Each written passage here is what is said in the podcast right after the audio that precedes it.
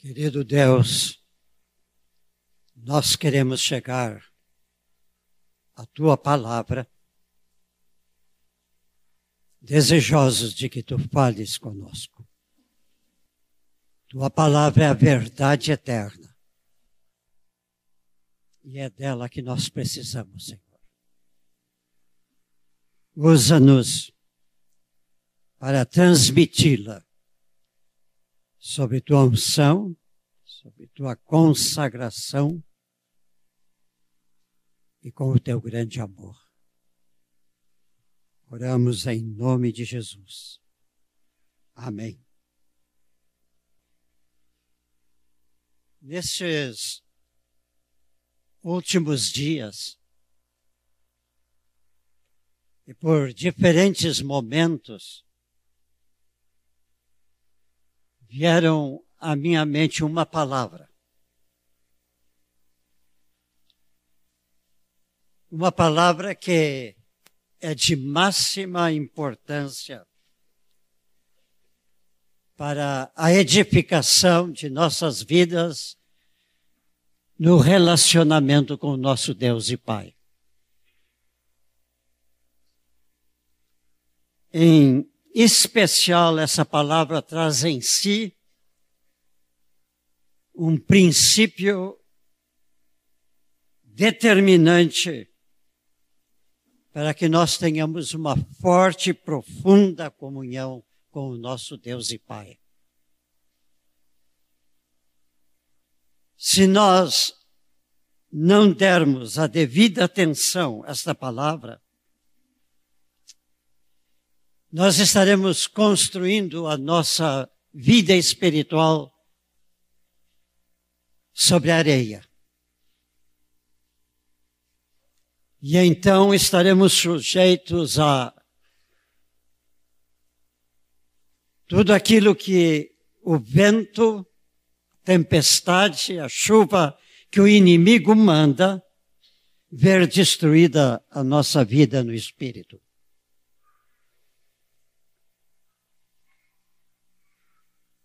O vocábulo que vinha à minha mente continuadamente é este: consagração. E eu tenho sentido que Deus realmente está buscando uma igreja e um povo seu que verdadeiramente esteja consagrado a Ele.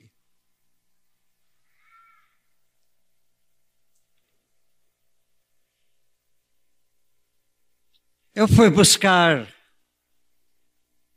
em diversas fontes algum conhecimento de outros sobre esta palavra consagração.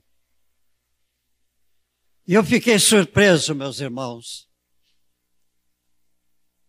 porque eu consultei dicionários, comentários, concordâncias bíblicas e vocabulários bíblicos.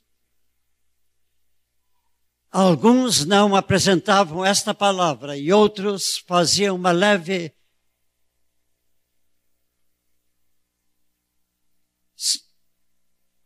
leve é, explicação rápida sobre ela. Depois de tudo, então, eu fui ao dicionário Wise. E depois a enciclopédia Delta Larousse. E eu fiquei surpreendido, meus irmãos. Esses dois dicionários, cujos autores não têm nem, ou o dicionário não tem nenhuma conotação religiosa, Ambos trazem esta declaração.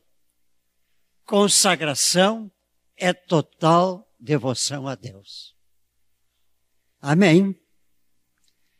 Se os cristãos calam em definir esta palavra, Deus levanta os que não são dele para proclamar a sua palavra. Se nós calarmos, as pedras clamarão, né? Por isso, essa noite eu quero trazer esta palavra e clamar com esta palavra aos corações dos irmãos aqui. Consagração é total devoção a Deus. Essa é uma definição correta. Porque nós não podemos ficar somente nela em si. Porque esta palavra na fé cristã, tem um campo vastíssimo para ser se expressar. Vamos abrir as nossas Bíblias em 2 Coríntios, capítulo 16, 9.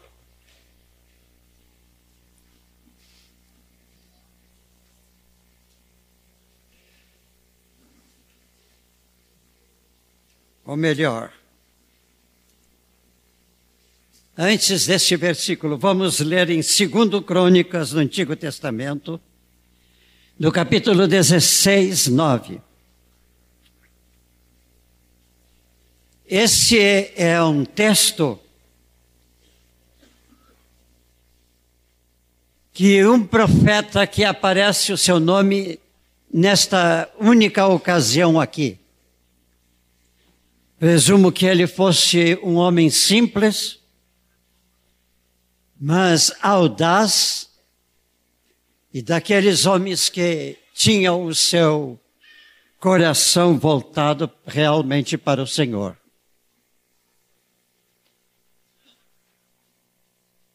Ele foi ao rei Anani, um dos reis de Israel, um dos reis de Judá, e trouxe esta palavra para o rei. Porque quanto ao Senhor, seus olhos passam por toda a terra para mostrar-se forte para com aquele cujo coração é totalmente dele. Meus irmãos, particularmente, eu amo esse texto. Especialmente por saber que o desejo de Deus, quando Ele passa os seus olhos sobre toda a terra, é de encontrar alguém, um coração, que tenha um coração inteiramente dele.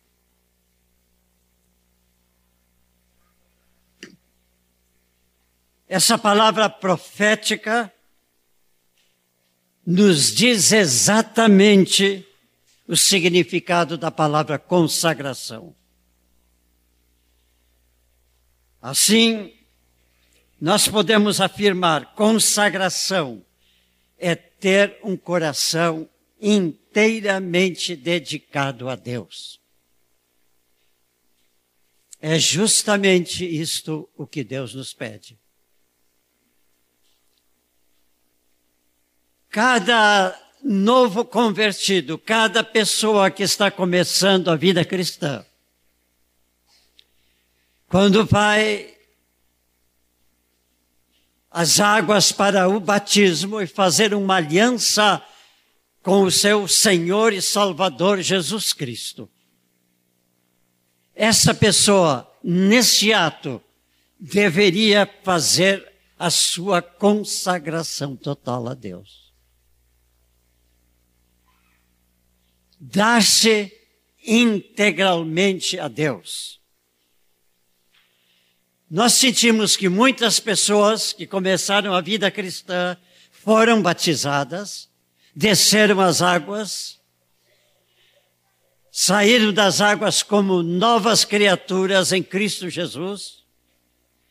Com o passar do tempo foram se distanciando, esquecendo o que fizeram e voltaram ao que era antes.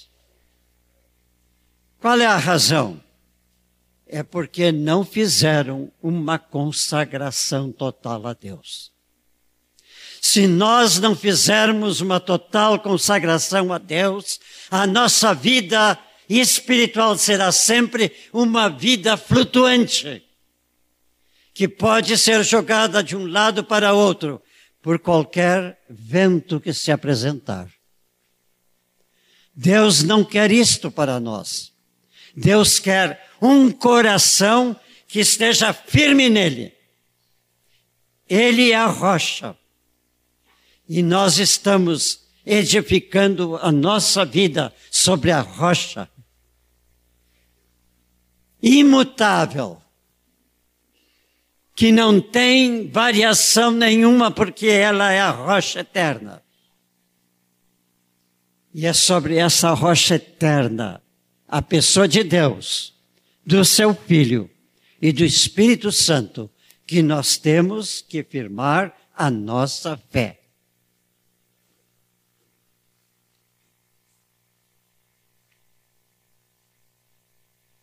Sem consagração a Deus, a vida cristã não prospera.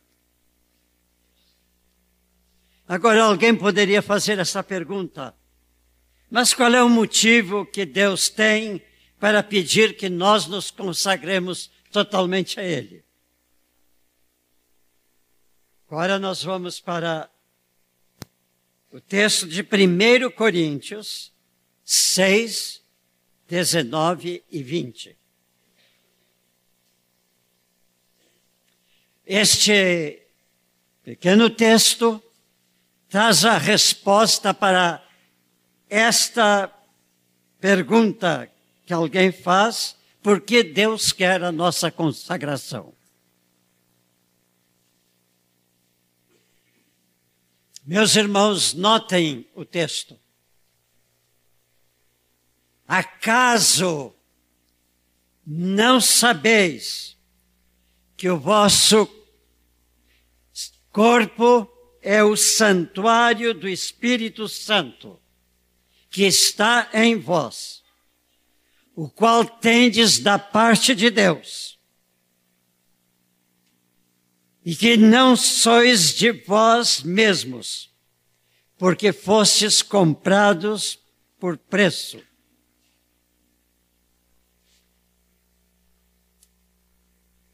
Repito, Acaso não sabeis que o vosso corpo é santuário do Espírito Santo, que está em vós, o qual tendes da parte de Deus, e que não sois de vós mesmos, porque fostes comprados por preço. Este versículo aqui tem três respostas que eu gostaria de trazer para os irmãos para nossa consideração. Obrigado, meu senhor.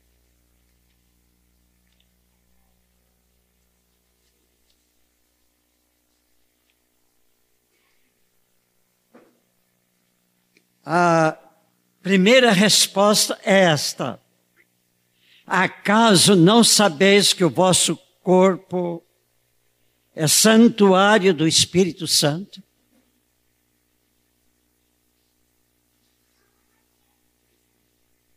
Ah, creio que foi no ano passado, ou no princípio deste ano, não me lembro.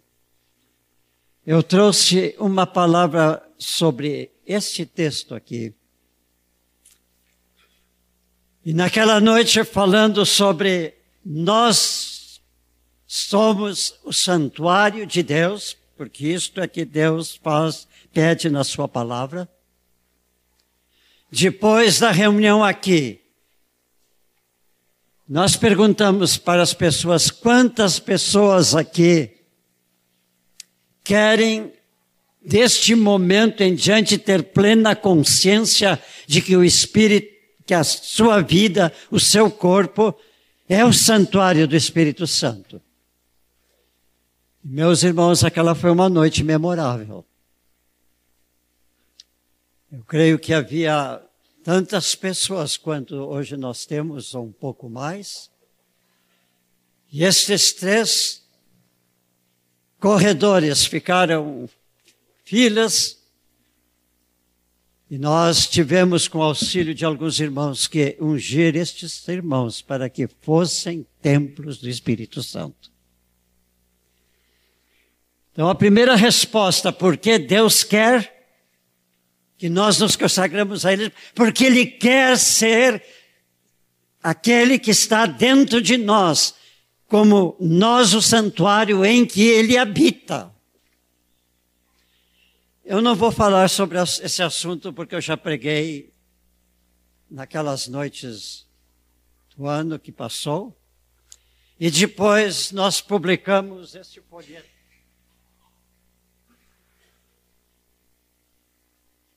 Que muitos irmãos já receberam.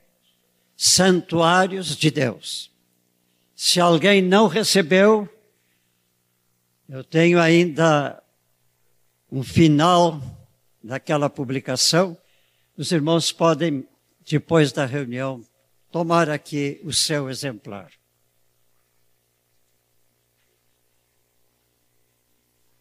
A segunda resposta à pergunta do texto, por que Deus quer que o nosso que sejamos consagrados a Ele. O mesmo texto que nós lemos diz: O qual tendes parte de Deus, e não sois de vós mesmos. Numa expressão simples, nós não nos pertencemos, nós pertencemos ao nosso Deus e Pai. Ah, meus irmãos, o apóstolo está se referindo não somente à nossa pessoa, mas ele fala nossa pessoa como espírito, alma e corpo. Ele está falando aqui nesta frase sobre o nosso corpo, o qual tendes da parte de Deus. Acaso não sabeis que o vosso corpo é santuário do Espírito Santo, o qual, o vosso corpo, tendes da parte de Deus? Meus irmãos, nós pensamos muitas vezes que somos o dono do nosso corpo, né? Ah, o meu corpo pede isto, então eu vou satisfazer o meu corpo. Ah, o meu corpo pede aquilo, eu vou satisfazer o meu corpo. Depois o nosso eu pede. Enfeita desta forma o teu corpo. E nós então pomos uma gravatinha. Outros fazem, a senhora sabe fazer muito bem outras coisas para ficarem com um corpo bonito. E hoje, meus irmãos, em qualquer jornal, qualquer revista do mundo, sempre está uma propaganda para fazer o corpo mais esbelto, mais bonito, mais perfumado, mais cheio de coisa. Não é verdade? Mas nós que somos filhos de Deus, fomos remidos, somos salvos, fizemos uma aliança com Ele. Nós temos que saber que, em primeiro lugar, este corpo que nós temos pertence ao Senhor. Em segundo lugar, ele é meu por empréstimo de Deus. E eu tenho que cuidar dele. Eu vou adiantar um pouquinho lá adiante o que eu vou dizer. Mas não, haverá um dia, meus irmãos, em que nós vamos chegar com este corpo na presença de Deus. Só que vai passar por um processo tal que este corpo será igual ao corpo do Senhor Jesus Cristo, com o qual ele subiu ao céu. Por isso a palavra consagração nos chama para nós cuidarmos do nosso corpo, em todos os aspectos. Seja na parte espiritual, porque nosso espírito é que dirige o corpo, seja na parte moral, porque a moral trata muito com o nosso corpo, seja com o nosso corpo físico, dando-lhe e buscando saúde para ele. Quanto mais nos consagrarmos a Deus, quanto mais o nosso corpo estiver dedicado a Deus, mais nós teremos consagração a Deus.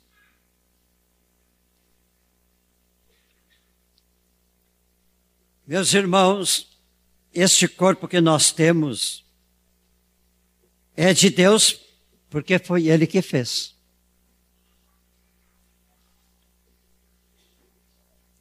Foi Ele que deu para cada um de nós o corpo que nós temos. Para que com este corpo nós vivamos os propósitos que Ele tem dado para a nossa vida.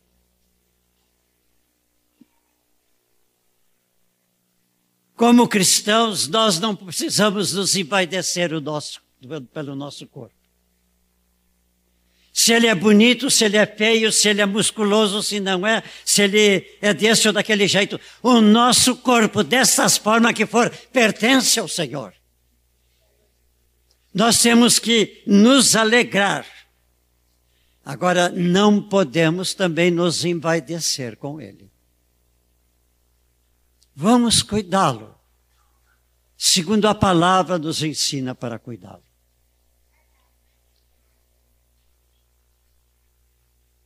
Saibamos que o corpo não nos pertence. Devemos cuidá-lo como algo que pertence a Deus. É uma pretensão ridícula um cristão dizer: Eu sou dono do meu corpo, eu faço com ele o que eu quero. Isso é aquela palavra que vem no nosso ouvido dita por Satanás. Porque ele quer nos tirar das mãos de Deus. E quando eu exalto o meu corpo, o meu eu é exaltado. E quando o meu eu é exaltado, Cristo que estava sentado no trono do meu coração, deixa o trono e vai para a cruz. E a minha vaidade fica no trono da minha vida. E é ela que me domina.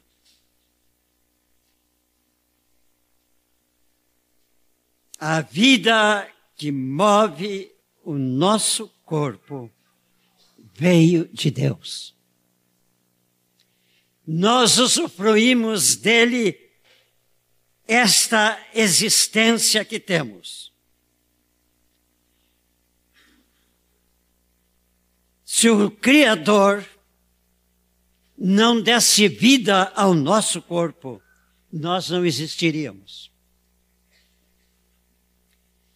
Porque toda a vida que pulsa no universo tem uma única origem em Deus. Não há forma, não há de nenhuma forma outra fonte de vida além da pessoa de Deus. A vida vegetal, a vida animal, a vida humana, ou qualquer outra vida que possa existir no universo, esta vida procede de Deus. Meus irmãos, Satanás, o inimigo de Deus, ou qualquer potestade outra maligna, nunca criou, nem cria, nem criarão de forma alguma a vida. Os cientistas mais modernos e que mais capricham nas suas pesquisas jamais poderão produzir a vida.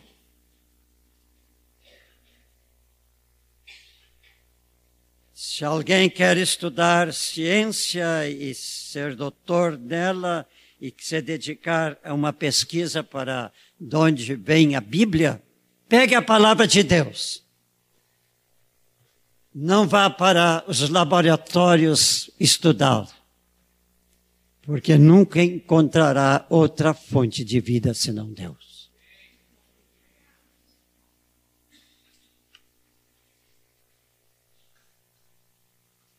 Lá em Gênesis 2, 7, diz: Formou o Senhor o homem do pó da terra e lhe soprou nas narinas o fôlego da vida.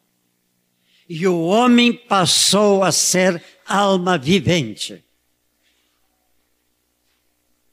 Deus criou o primeiro homem do pó da terra pó que ele também criou.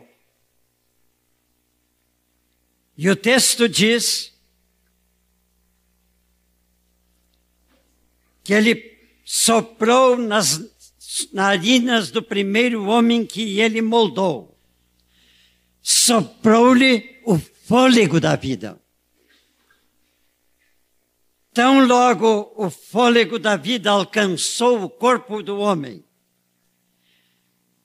ele se produziu no espírito do homem. E o espírito, junto com o corpo, produziram a alma do homem. Nós sabemos muito bem que nós somos espírito, alma e corpo. Tudo vindo de Deus para nós. Quando nós fomos regenerados pelo sangue de Jesus Cristo, nós passamos a ter comunhão com Deus através do nosso espírito. A nossa alma é o intermediário entre o espírito e o corpo. Ela é a sede da nossa personalidade, daquilo que nós somos. E ela é constituída por três elementos.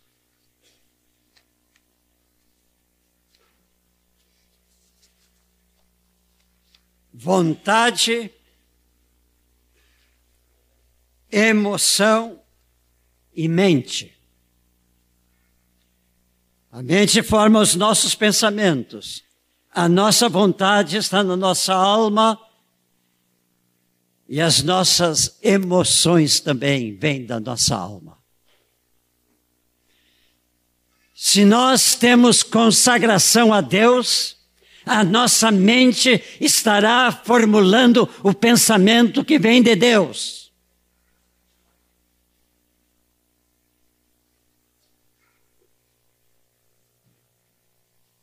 se a nossa alma está movimentando-se na nossa vontade, a nossa vontade, se estamos consagrados a Deus, é uma vontade que vai fazer somente a vontade de Deus.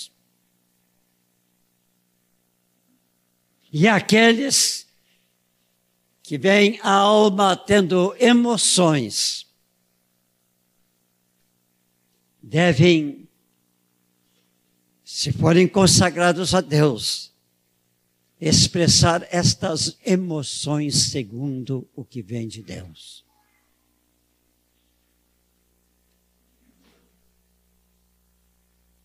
O Espírito, uma vez consagrado a Deus, deve determinar todas as manifestações da nossa alma. E então a alma é que administra o corpo. Recebemos de Deus tudo pelo nosso espírito, o espírito leva a nossa alma, a nossa alma transfere ao corpo.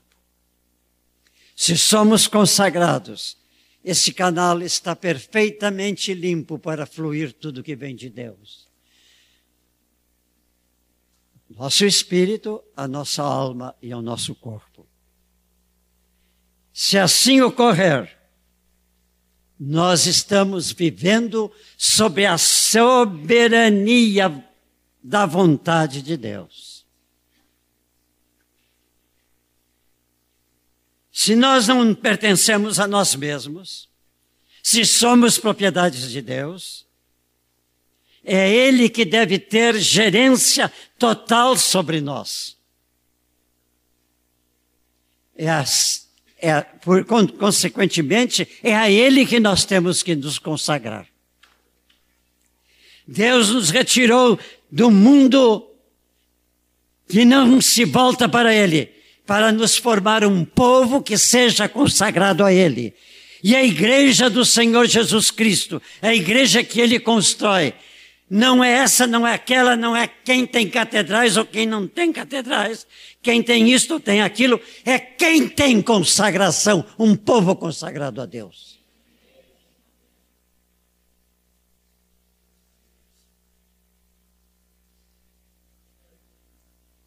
Como devemos ser gratos a Deus pelo fato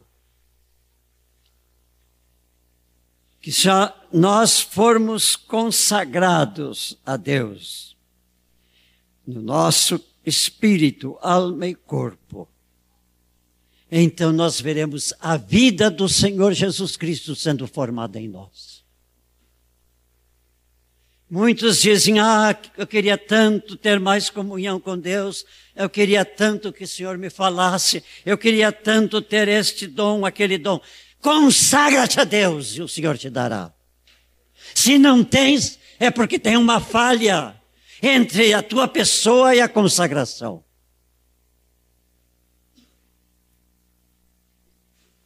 Em terceiro lugar, esse texto, vejam como esse texto é rico.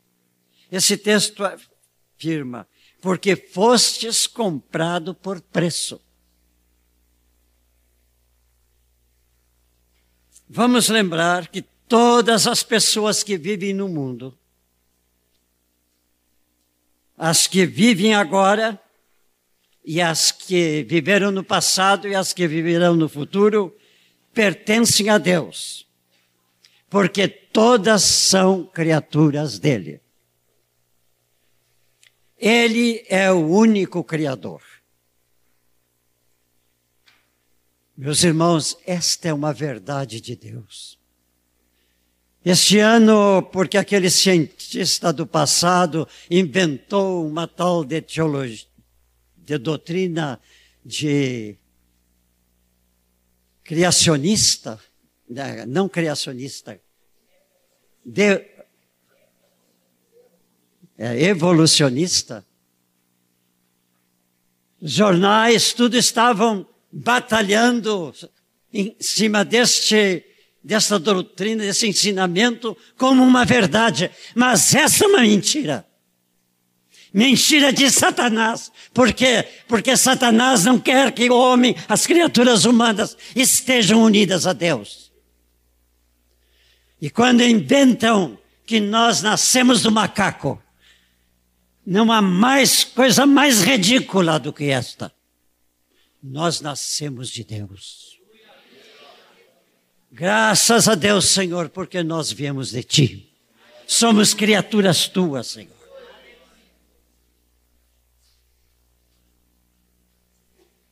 Deus é o único Criador. Quando Ele criou o primeiro homem, logo vejam a sutileza do inimigo. Logo ele veio fantasiado de uma serpente e começou a conversar com Eva. E nós sabemos que Satanás é muito labioso. E ele convenceu Eva que aquela fruta que Deus proibiu que comesse, porque era a árvore que produzia o fruto da sabedoria e do conhecimento. E a fonte da sabedoria e do conhecimento é Deus. Se o homem quer saber alguma coisa, tem que consultar a Deus. Eva devia ter logo dito à serpente: Não, mas Deus disse que não comeu, eu não vou comer, não quero te ouvir, quero ouvir o Deus que me criou. Nós não estaríamos na confusão hoje no mundo. Mas por causa daquele pecado do primeiro homem e da primeira mulher, meus irmãos, toda a humanidade descendente de Adão, até nós, trouxemos o gene da desobediência. Se somos desobedientes, estamos afastados de Deus. Se estamos afastados de Deus, não estamos consagrados a Ele. Então nós estávamos perdidos, escravos de Satanás. Um dia, Deus disse a Adão, logo depois da desobediência deles: Tu és pó, e ao pó tornarás. até que te tornes, que tornes a terra, porque dela tu foste formado.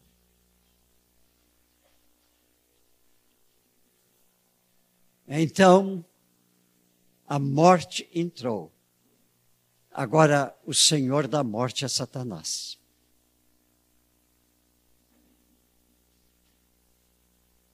Se nós não tivéssemos um dia optado, por Senhor Jesus Cristo, nós estávamos, estaríamos condenados à morte. Que bom que em poucos dias vai haver um grande mover aqui da igreja, especialmente dos jovens, de evangelização em uma das nossas grandes praças, aonde sempre estão muitas pessoas. Porque nós queremos tirar essas pessoas das trevas, do pecado, do erro, que vão para a morte, para que elas venham para Cristo e tenham a vida de Cristo. Essa é a mensagem da igreja, a principal mensagem da igreja.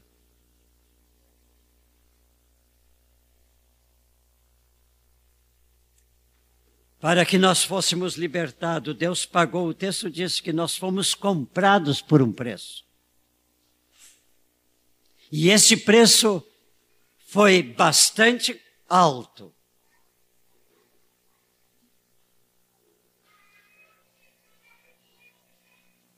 Por que, que Deus teve que pagar? Porque ele, Deus, tinha estabelecido uma lei.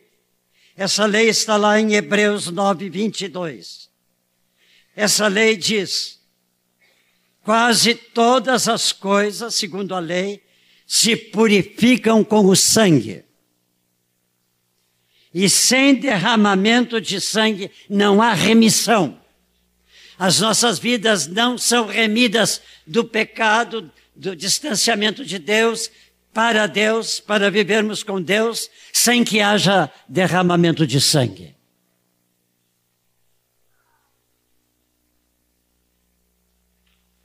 E esse derramamento de sangue deveria ser de um sangue puro, de um sangue perfeito, de um sangue imaculado, sem nenhum pecado. Não é um animal como no Velho Testamento faziam, que ia redimir as pessoas para a vida eterna. Deus mandou fazer aqueles sacrifícios para anunciar o sacrifício que viria mais tarde. Quando Jesus Cristo veio ao mundo para dar a sua vida por nós, e todo aquele que nele crê será salvo, tem a vida eterna.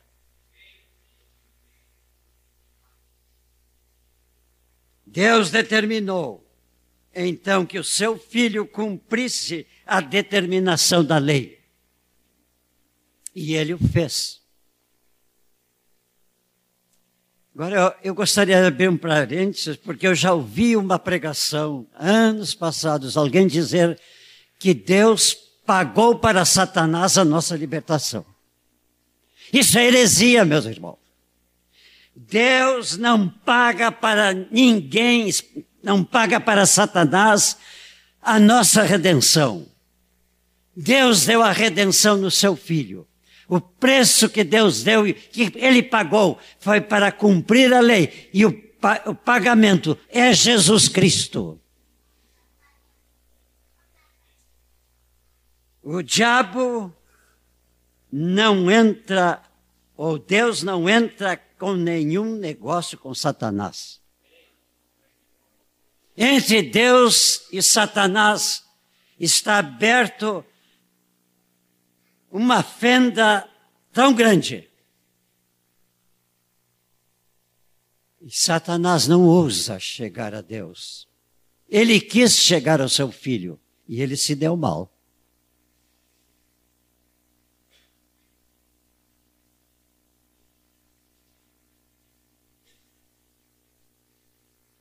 Meus irmãos, há um texto muito expressivo em Colossenses 2,15 que diz: está se referindo a Deus. Ele, Deus, despojando os principados e potestades, triunfou deles na cruz. A palavra que é despojando é tirando toda a força de Satanás. Se nós fôssemos uma linguagem lá de Uruguaiana, não é, Moacir? Nós diríamos assim: Deus saqueou de Satanás o homem. Deus lutou contra o seu inimigo. Quais são os inimigos que Deus lutou? O texto nos diz: despojando os principados as potestades e triunfou deles na cruz. Oh, aleluia. Amém. De modo, meus irmãos, que o preço que Jesus pagou, que Deus pagou, para nos tirar das trevas e para que nós estejamos na Sua luz, foi o precioso sangue de Jesus derramado na cruz do Calvário. Deus é sempre o vitorioso.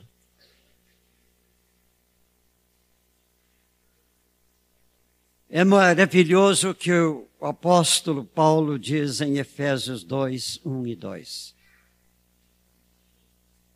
Referindo-se a Deus, ele diz: Ele vos deu vida, estando vós mortos em vossos delitos e pecados, nos quais andastes outrora, segundo o curso deste mundo, segundo o príncipe das potestades do ar, do espírito que agora atua nos filhos da desobediência.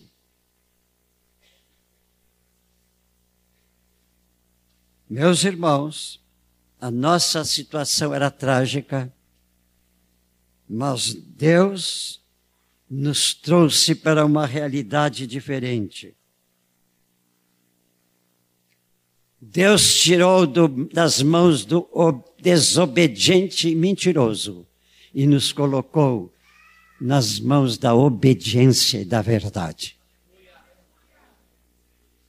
1 Pedro 2,9 mostra uma forma efetiva a quem nós pertencemos e por que nós temos que nos consagrar a esse que nós pertencemos. O texto diz: Vós, porém, sois raça eleita, nação santa, povo de propriedade exclusiva de Deus, a fim de proclamardes as virtudes daquele que vos chamou das trevas para a maravilhosa luz. Vamos bater palmas né, nesse mão. A este Deus.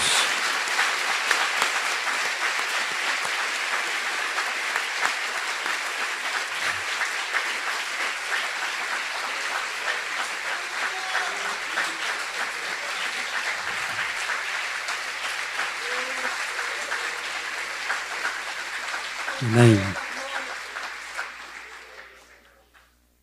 Meus irmãos, nós somos raça eleita. Nós somos nação santa, povo de propriedade exclusiva de Deus. Meus irmãos, quando nós dizemos assim, eu sou brasileiro, eu sou português, eu sou africano, eu sou isto, eu sou aquilo, nós estamos dizendo uma coisa que é humana dos homens. Mas se nós formos considerar o que nós somos diante de Deus, nós somos raça eleita. A igreja é o povo que congrega a raça eleita. E se esse povo não estiver na igreja, pode estar em qualquer outro lugar, se não é uma igreja que tem um povo que é raça eleita consagrada, não está na igreja que o Senhor está edificando. Não é porque eu tenho isso, porque eu tenho esta doutrina, porque eu faço isso, porque eu faço aquilo, porque existem mil, mil coisas que a igreja pode fazer. Mas se nós não estivermos consagrados, nós não somos raça eleita. Deus em primeiro lugar. E Deus sempre no primeiro lugar. Vamos ter plena convicção de que nós não pertencemos a nós mesmos, nós somos propriedade exclusiva de Deus. Agora, meus irmãos, Deus foi vitorioso, mas o inimigo ele é intrometido e quer nos tirar das mãos de Deus. E ele vem a nós crentes para fazer sugestões. E ele foi tão audaz que até quando Jesus estava no deserto, ele foi tentar Jesus com tantas bobagens que ele apresentou, porque Jesus era superior a tudo aquilo que ele quis dar para Jesus. Imagine ele querer dar todos os reinos da terra. Ele pensa que ele é o Senhor dos danos. Uma palavra de Deus e esse reino cai como caiu aquela estátua que Daniel teve revelação. Uma pedra rolou da montanha e a estátua de tantos e tantos povos foi tudo para o chão. Uma palavra de Deus destrói as nações, todas uma palavra nossa para Satanás, dizendo que Jesus disse: Olha, meu rapaz, só a Deus eu sirvo, e só a Ele eu dou culto. E acabou com Satanás. Eu sei que muitos irmãos estão volta e meia se queixando que Satanás também ajuda. Mas grite com ele essa palavra. Tu não é o meu Deus. O meu Deus é aquele que deu o seu filho que morreu por nós. Pode sair daqui.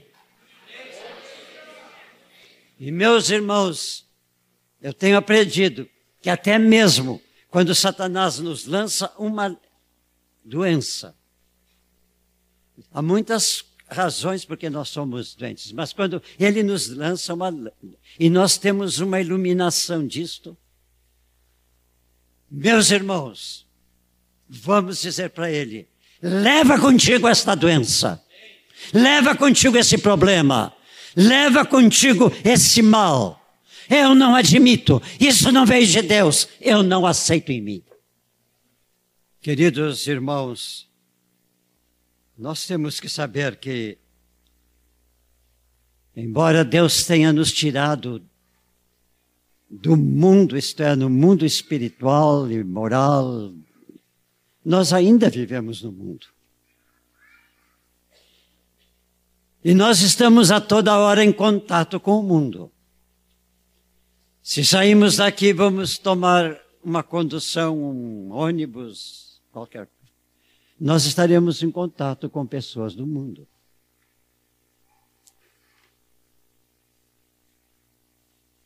E, consequentemente, este mundo é usado por inimigo para fazer sugestões. Às vezes é pequenininha a sugestão. Ah, põe um. Como é que se chama? Isso aí. Aqui no teu.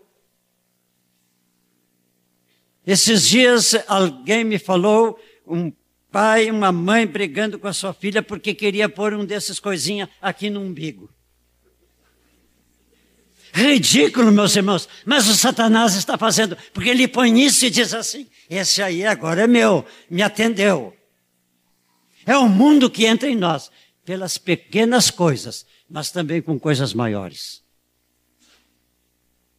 E meus irmãos, uma das coisas que está entrando, e infelizmente está entrando de cima, lá do governo do nosso país, é esta questão sexual. Ah, mas coitadinho, ele pensa dessa maneira, ele tem que ser acariciado, ajudado, porque ele é dele essa isto. E lá vão dois homens casar e o juiz faz o casamento. E lá vão duas mulheres casar e vão fazer o casamento. Meus irmãos, o que está acontecendo hoje no Brasil é Satanás e é Satanás, porque grande parte daqueles homens que estão lá em cima começando pelo vice-presidente da República, são satanistas, meus irmãos. Nós temos que orar pela conversão desses homens, porque eles estão introduzindo as imoralidades na nossa lei, as aquilo que é contra a lei de Deus, para destruir as coisas de Deus. Nós não admitimos isto. Nós não vamos para jornal para falar contra eles. Nós não vamos fazer isto ou aquilo. Meus irmãos, nós temos que nossos grupos caseiros, nos nossos grupos de oração, na nossa igreja, estar intercedendo por uma mudança total lá em cima. Houve um tempo aqui na nossa congregação que um grupo de homens se reunia para orar pelo governo. E quando começamos a orar, meu, eu acho que tem um grupo orando, porque caiu um ministro numa semana, na outra semana caiu outro, depois caiu outro. Agora a mesma coisa está acontecendo. É a resposta da oração. E vamos derrubar essa gente pela oração. Porque Deus derruba o inimigo. E Ele vai levantar homens e mulheres à altura da administração cristã deste país.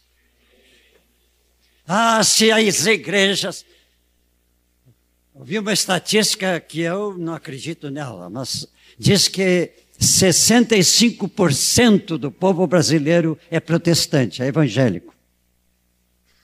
Eu me perguntei, que diferença eles estão fazendo na nossa sociedade humana? Eu acho que esse número está errado.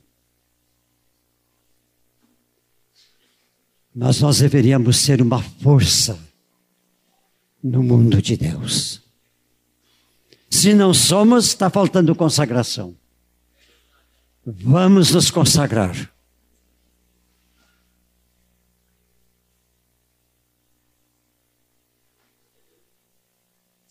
Em Gálatas 6, 7, o mesmo apóstolo ensina. Não vos enganeis, irmãos. De Deus não se zomba. Pois aquilo que o homem semear, isto ele vai ceifar.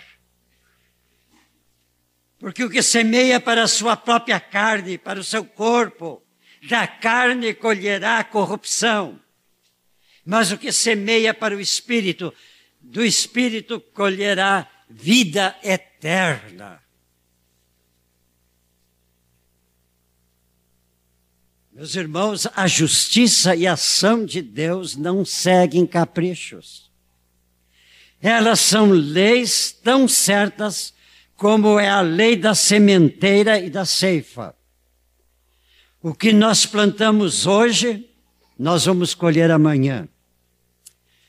Por algum tempo, nos anos passados, nós cantávamos um, um cântico que o nosso irmão Donald, inspirado como sempre, escreveu que dizia uma palavra mais ou menos assim: Se tu semeias, o que tu semeias hoje, colhe amanhã. Se tu semeia feijão, colhe feijão.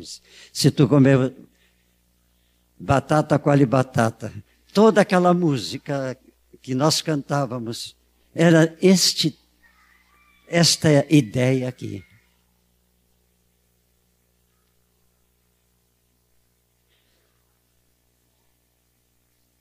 Temos que, meus irmãos, cuidar do que nós estamos semeando hoje, porque vamos colher amanhã. O mundo está semeando morte e ele vai colher morte. A igreja está semeando vida, a vida é Cristo. E nós colheremos a vida de Cristo em nós. Em Romanos 12, 2, oh, que texto lindo é este de Romanos 12. Rogo, pois, irmãos, pelas misericórdias de Deus, que apresenteis os vossos corpos com sacrifício vivo, santo e agradável a Deus. Pelas misericórdias de Deus. O que, que é misericórdia de Deus? Um sinônimo de misericórdia é compaixão. Então, assim, pela misericórdia, pela compaixão de Deus, que Deus teve por nós, nós devemos apresentar o nosso corpo em sacrifício vivo, santo e agradável a Deus.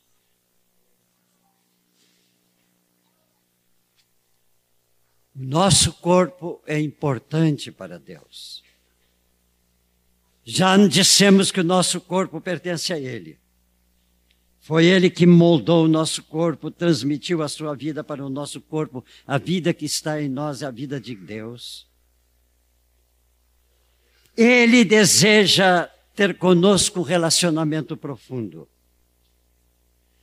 A nossa retribuição a Ele deve ser esta: consagração total a Ele. Do nosso corpo, nossa alma e do nosso espírito. Por uma razão muito. É aquela que eu já preguei uma vez. Ele quer habitar em nós. Nosso corpo deve ser o santuário no qual ele habita. Mas sem consagração, Deus não vai habitar no nosso corpo. Por doze vezes, lá no capítulo 15 de João, Jesus fala sobre permanecer em mim, permanecer em mim, permanecer doze vezes.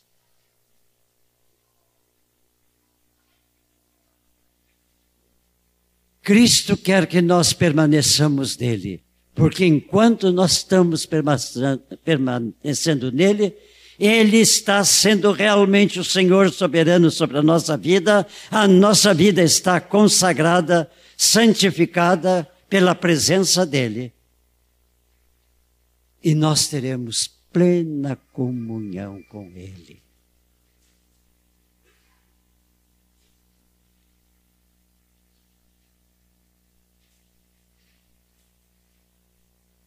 Na carta aos Romanos, no capítulo 6, versículo 12, nos pede também o apóstolo: Não reine, portanto, pecado em vosso corpo mortal.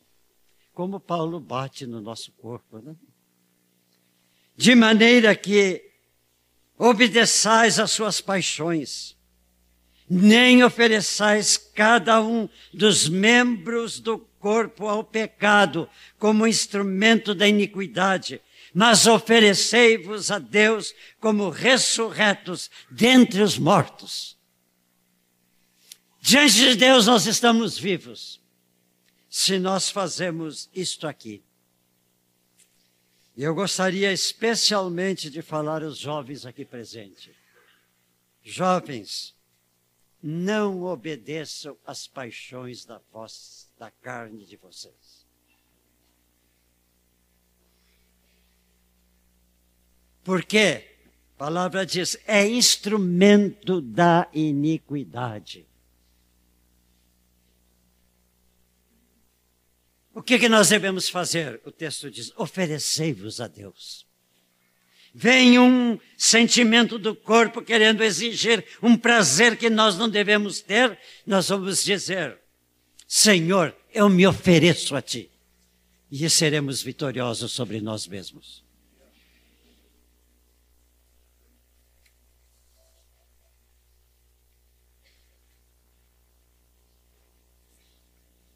Agora, há algo precioso em Romanos 8, 13 e 14.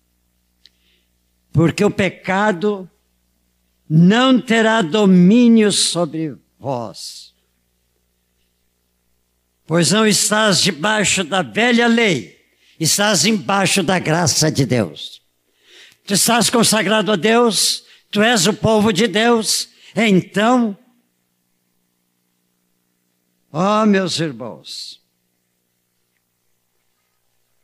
Nós somos filhos de Deus. Somos guiados pelo Espírito de Deus.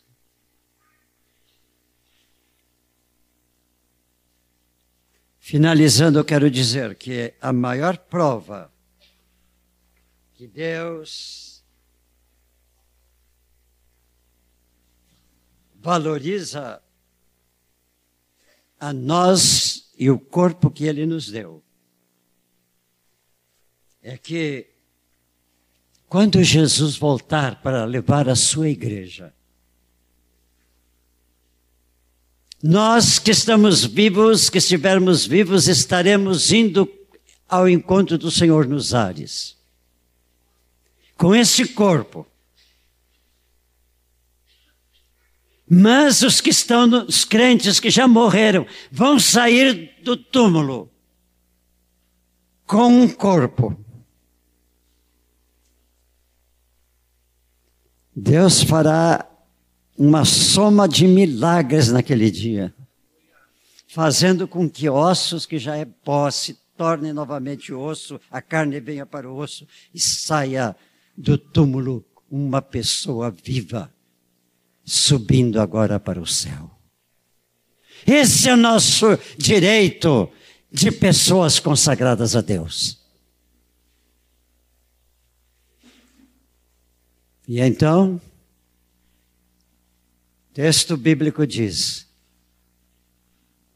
que nós vamos ter nesta subida aos céus o nosso corpo transformado e sendo igual ao corpo de Cristo Jesus, ao corpo que Jesus tem lá na glória do Pai. Aleluia, glória a Deus. Isso está destinado a nós, irmãos. Isso é a verdade de Deus. Eu queria concluir ainda com uma frase só. Meus irmãos, não vamos ficar no beabá da fé cristã, das pequenas experiências da fé cristã. Deus chama para forte. Sejamos como o salmista que diz: Senhor, leva-me para a rocha mais alta que eu. Rocha mais alta que eu é a consagração ao Cristo Jesus.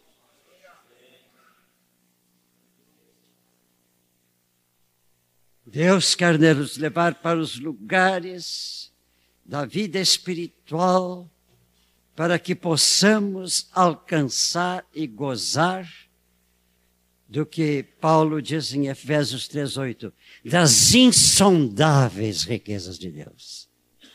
Isso é maravilhoso, irmãos. Amém. Meus irmãos, quando eu estava estudando isto e procurando ouvir a voz de Deus, coordenando os pensamentos, veio ao meu coração um cântico que lá na denominação a gente cantava muito. Especialmente como haviam campanhas de evangelização. Este cântico foi escrito por um cristão, daquela época em que os cristãos eram realmente firmes na sua consagração a Deus. Esse cântico foi escrito por esse cristão em 1800 e alguma coisa. Vamos começar. Os irmãos vão cantar, alguns da congregação vão cantar. Os que não conhecem vão aprender e depois todos vamos cantar juntos. Vamos ficar de pé. Se diz: Tudo entregarei, tudo entregarei. Sim, por ti, Jesus bendito, tudo deixarei. Mas vamos cantar com convicção. Vamos cantar dizendo para Deus, para Jesus, para o Espírito Santo, esta realidade. Tudo te entrego, corpo e alma, eis aqui. Este mundo mal renego, ó Jesus, me aceita-me. Tudo, Cristo, a ti entrego,